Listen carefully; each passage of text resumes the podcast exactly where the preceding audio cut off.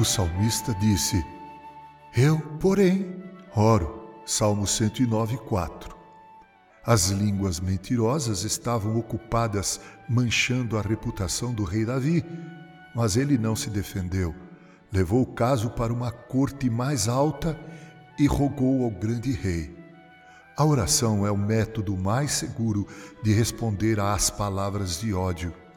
O salmista não orou de forma fria, ele se colocou inteiro, jogou toda a sua alma e coração na oração, esticando cada músculo e tendão, como fez Jacó quando lutou com o anjo.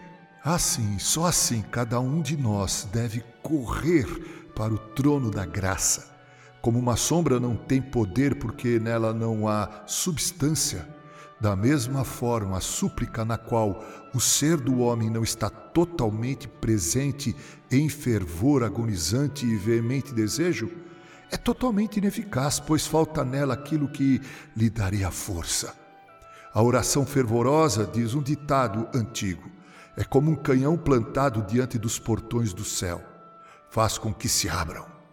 A falha mais comum da maioria de nós é nossa prontidão para ceder às distrações. Nossos pensamentos vagueiam para lá e para cá e fazemos poucos progressos em direção ao nosso objetivo. Como o mercúrio, nossa mente não se mantém focada, mas rola de um lado para o outro. Que grande mal é esse! Ele nos fere e, o que é pior, insulta o nosso Deus. O que devemos pensar de um requerente que, durante uma audiência com um príncipe, ficasse brincando com uma pena ou tentando pegar uma mosca? Continuidade e perseverança são qualidades almejadas na expressão do nosso texto. Eu, porém, oro. Davi não gritou uma vez e então recaiu no silêncio.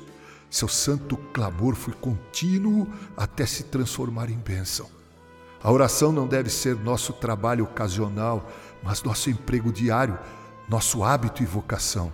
Assim como os artistas se entregam aos seus modelos e os poetas às suas buscas clássicas, precisamos nos dedicar na oração.